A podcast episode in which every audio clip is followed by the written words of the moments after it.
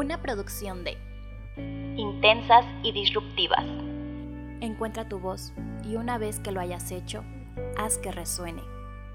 No dejes que se apague, porque calladita jamás te vas a ver más bonita. Esto es Feministía.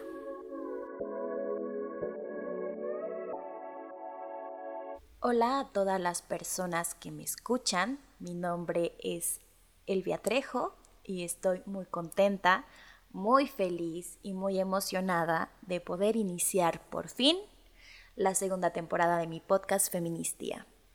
Si son de las personas que siempre me han escuchado y que han estado al pendiente, quiero agradecer de verdad a todas las personas que se han tomado el tiempo para mandarme un mensaje, y, para animarme a que saque la temporada, a las que me preguntan siempre que si va a haber una segunda temporada, que cuándo. Gracias de verdad, porque eso me inspira mucho a continuar y no dejarlo de lado, porque voy a admitirlo, sí pensé en mejor ya no sacar ninguna temporada, porque yo pensaba ya pasó mucho tiempo, eh, dije desde hace como tres meses que iba a regresar y no lo hice y ya me sentía como un poquito mal, ¿no? Un fraude, jeje. Pero bueno, estamos aquí. Decidí que sí, si quería seguir con esto, que no iba a dejarlo morir, así como así. Es un espacio que me gusta mucho, es un espacio que me da mucha paz y que sé que puede llegar a aportar algo, aunque sea mínimo, en las personas que me escuchan. Así que no, no lo voy a dejar. Y aquí estamos. La verdad es que me tardé, quiero ser muy honesta con ustedes, me tardé en sacar esta segunda temporada porque yo quería iniciarlo con un capítulo en específico. Un capítulo que era importante para mí tocar por muchas implicaciones, por lo que representa en mi vida. Sin embargo, las circunstancias a raíz de este tema hicieron que tomara la decisión de que no iba a hablar de ese tema por ahora. Lo haré, va a salir en esta segunda temporada porque ese tema se tiene que hablar, claro que sí. Solo que las cosas estaban muy recientes y preferí ya no tocar ninguna fibra sensible, provocar más, más discusiones, provocar más malos ratos. Así que por el momento ese capítulo quedará pendiente. Pero lo menciono porque ese es el motivo, bueno, uno de los principales motivos por los cuales me ausenté, porque no me encontraba muy bien. Eh, mi salud mental se vio muy afectada en este tiempo y ya lo hablaremos más adelante. Me gustaría compartirlo sobre todo porque es algo que sé que muchas de las personas que me están escuchando han pasado. De hecho, por eso me gusta este espacio, porque me gusta compartir con ustedes algo que yo sé que no solo me pasa a mí. A veces creo que creemos que estamos pasando por un mal momento y que estamos solos y que nadie nos entiende porque nuestros sentimientos son muy complejos, pero en realidad hay muchas personas atravesando por lo mismo que tú, de diferentes maneras, pero a final de cuentas muy parecido. Así que bueno, ya no me alargo, quiero empezar a hablar de este tema porque también creo que fue prudente que este fuera el primer episodio, puesto que también tiene algo que ver con que este podcast de la segunda temporada de Feministía no saliera. Y voy a hablarles de el síndrome del impostor o bien el síndrome de la impostora. Supongo que ya lo han escuchado y si no, pues no se preocupen, aquí lo vamos a hablar. Este es un término que fue bautizado así por las psicólogas estadounidenses Pauline Rose Kleins y Susan Aimes. Y pese a que fue bautizado y descubierto y analizado por estas dos psicólogas, pues aún así fue bautizado como el síndrome del impostor y no como la impostora, ¿verdad? Curioso. Resulta que cuando se hacen esta investigación, cuando se dan cuenta de que está pasando algo, es a raíz de darse cuenta de que las mujeres eh, que estudiaban con ellas eh, dudaban mucho de sus capacidades y veían a los hombres tan confiados, a pesar de no saber lo mismo que las otras mujeres, en comparación ellas tenían muchas más habilidades, muchos más conocimientos, eran mucho más capaces, sin embargo fallaban en el momento de hacer un examen porque dudaban de sus capacidades, dudaban de ellas mismas, cosa muy contraria con los hombres, entonces desde ahí empieza, ¿no? Es importante decir que el síndrome del impostor no se considera un trastorno mental, no forma parte del Manual Psiquiátrico de Trastornos Mentales, el DMS-5. Eh, sin embargo, pues es una forma de pensar un tanto paralizadora que favorece eh, determinadas creencias que tenemos, que nos da la impresión de no ser lo suficientemente buenas en lo que hacemos y que estamos usurpando un lugar que no nos corresponde y que cuando alguien nos reconoce nos sentimos mal porque no creemos que sea real y tememos que descubran que no es verdad, que no somos tan buenas y que estamos en donde estamos pero no lo merecemos. Y es algo bastante fuerte y debo decir que, que yo lo he experimentado bastante. Y bueno, eh, según un estudio publicado por la Universidad de Cornell en 2018, los hombres sobreestiman sus capacidades y su rendimiento, mientras que las mujeres lo subestiman. Y realmente eso no me sorprende, para nada. Y estoy segura que ustedes han conocido a hombres que sobreestiman sus capacidades y que se sienten más de lo que realmente son. Y a veces hasta parece un chiste, ¿no? Que ves a mujeres tan talentosas, mujeres tan capaces, que no ocupan ciertos puestos que podrían ocupar. Pero sí hay hombres que los ocupan porque se sienten respaldados y se sienten seguros de sí mismos. Hay un porqué de que este capítulo no se llame síndrome de la impostora se llama la herida patriarcal porque hace poco tuve la bonita experiencia de conocer a mis compañeras de un diplomado que tomé en pandemia eh, por parte de la Escuela Feminista de Comunicación y tuvimos una reunión presencial al fin. Eh, fuimos y recorrimos la Universidad del Claustro de Sor Juana tuve la oportunidad de conocer a varias de las mujeres que habían formado parte del diplomado, mis compañeras, a las cuales quiero, admiro y abrazo muy fuerte desde aquí. Y comentábamos, ¿no? Comentábamos esta parte de todo lo que queríamos hacer, las cosas y proyectos que tenemos en mente y la razón por la cual no los hemos iniciado o los abandonamos o lo que sea. Y alguien mencionó, es que el síndrome de la impostora, ¿no? El síndrome del impostor. Y mi maestra, siempre muy sabia, claro que sí, eh, la doctora Raquel Ramírez Salgado, nos comentó que ella no estaba muy de acuerdo con ese término, puesto que no es un síndrome, es más bien una herida patriarcal una herida que nos atraviesa a las mujeres. Y es cierto, yo no estoy diciendo que no hay hombres que se sientan incapaces o duden de sus capacidades y se sientan impostores, porque seguro que los hay. Pero no es coincidencia que a las mujeres nos pase más. No es coincidencia que las mujeres siempre estemos relegadas en este aspecto. Nosotras no nacimos eh, con falta de confianza, con miedo o incapacidad. Es un sistema y quienes lo perpetúan. Desde pequeñas nos condicionan a cumplir ciertos estereotipos de feminidad, como la fragilidad, la timidez, todo esto de no opinar, no hablar, que, calladita te ves más bonita, ya saben. No por nada, siempre es una frase que acompaña mi podcast, el de calladita no te ves más bonita porque eso es algo que, que personalmente me marcó, ¿no? Yo siempre fui alguien que se expresaba, que hablaba Cuando era niña no me daba tanto miedo hablar como ahora cuando ya soy una adulta, ¿no?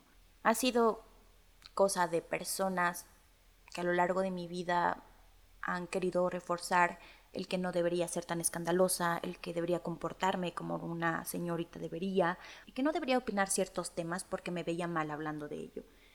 Y con el paso del tiempo esas cosas se fueron quedando y un día ya no me sentí tan cómoda hablando hasta ahora.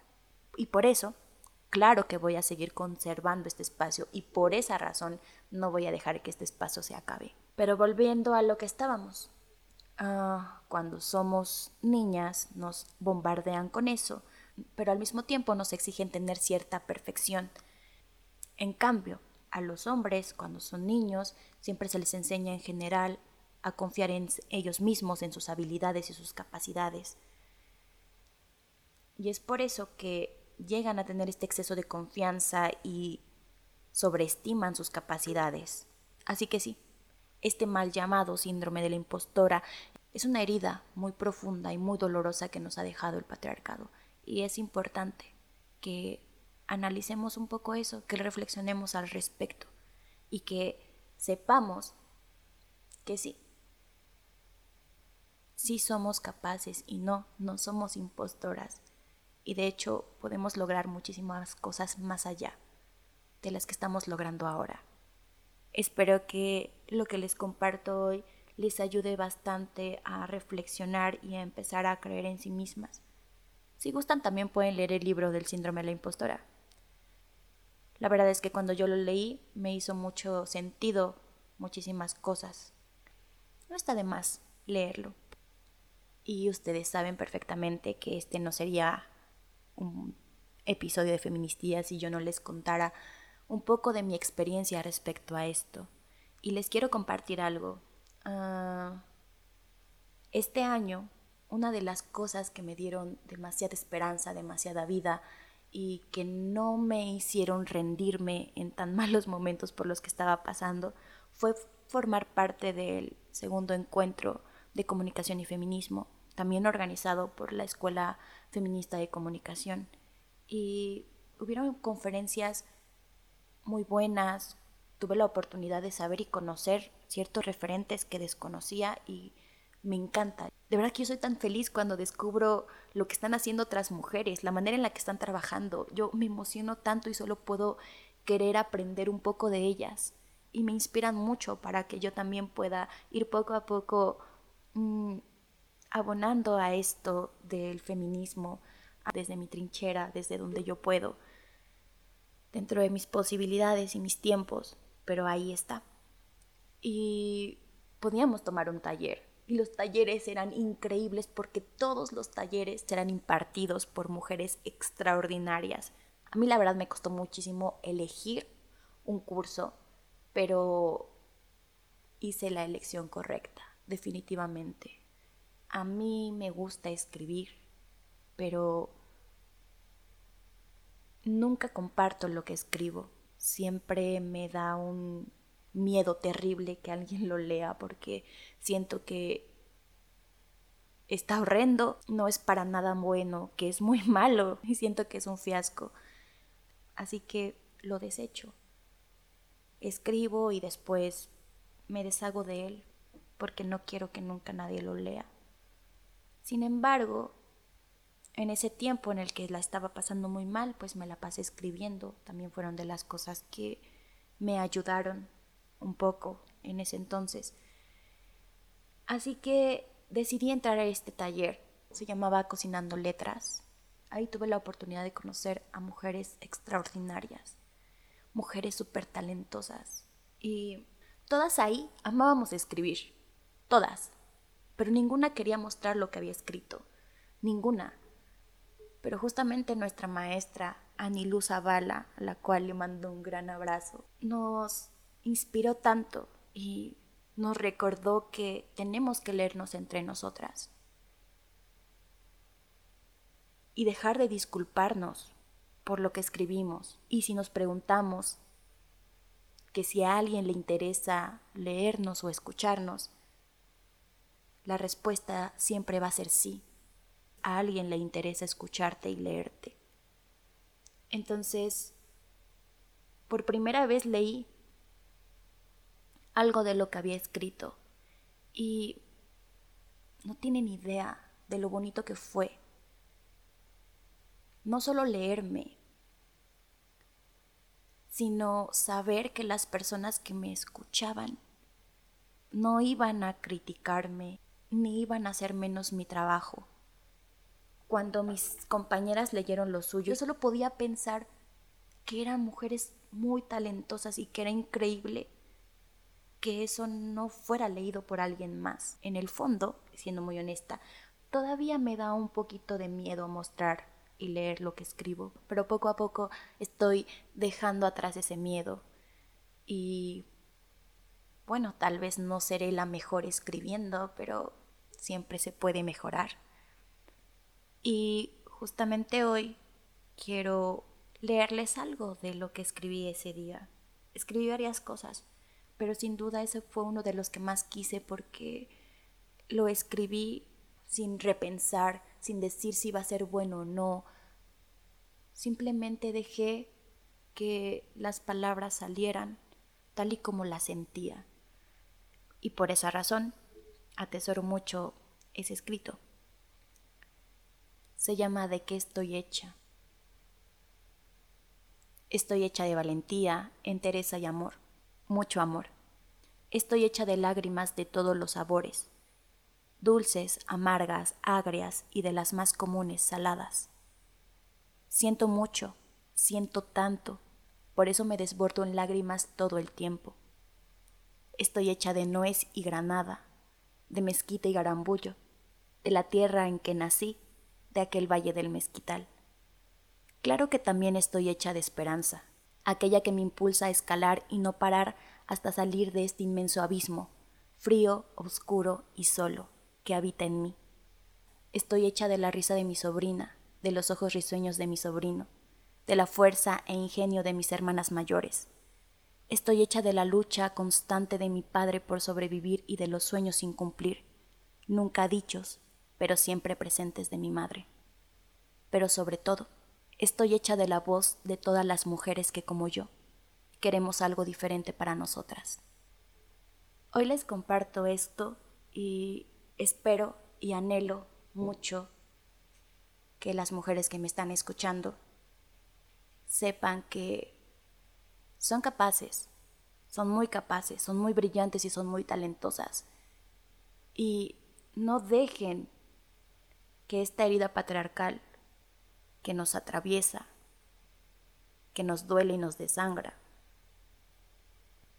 nos detenga. Hay mucho por hacer.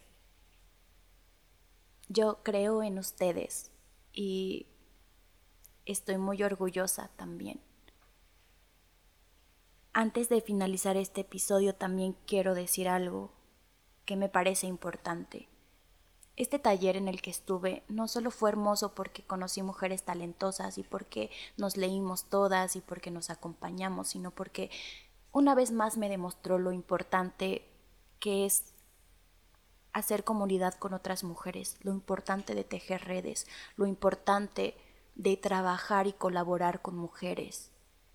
Las invito a que busquen relacionarse con otras mujeres, trabajar con otras mujeres, tratar de ser mejores amigas con otras mujeres. Yo para nada soy un ejemplo de una buena amiga con otras mujeres porque me he equivocado mucho y me seguiré equivocando probablemente, pero todos los días me esfuerzo porque pueda tener relaciones más sanas con las otras mujeres, porque definitivamente eso es lo que necesitamos para sobrevivir en un mundo que odia a las mujeres, que nos trata como lo otro, que nos invisibiliza, que nos violenta. Así que las invito a que dejemos de competir entre mujeres por hombres, que dejemos de ver a la otra como nuestra enemiga. No creemos que si una mujer sobresale más que nosotras, no significa que nosotros no podemos sobresalir. Claro que no, no estamos para ponernos el pie, incluso cuando una mujer avanza, avanzamos todas, porque está abriendo camino. Es importante que las mujeres estemos presentes en todos lados Y cada vez que veas a una mujer triunfando, siendo exitosa, tómala como una inspiración, no como una competencia. Yo sé que suena fácil, pero no lo es. Es un trabajo duro, pero no es imposible. Como lo dije anteriormente, estoy hecha de esperanza y eso es lo único que no quiero que se pierda de mí, la esperanza. Y tengo esperanza de que sí podemos construir de la mejor manera posible con otras mujeres. Y bueno, así es como iniciamos esta segunda temporada de Feministía. Gracias por escucharme, gracias por compartir y gracias por creer en mí. Los invito a seguirme en Instagram como arroba feminis-tía 2.0. Y pues eso, las abrazo con el alma y nos escuchamos la próxima semana.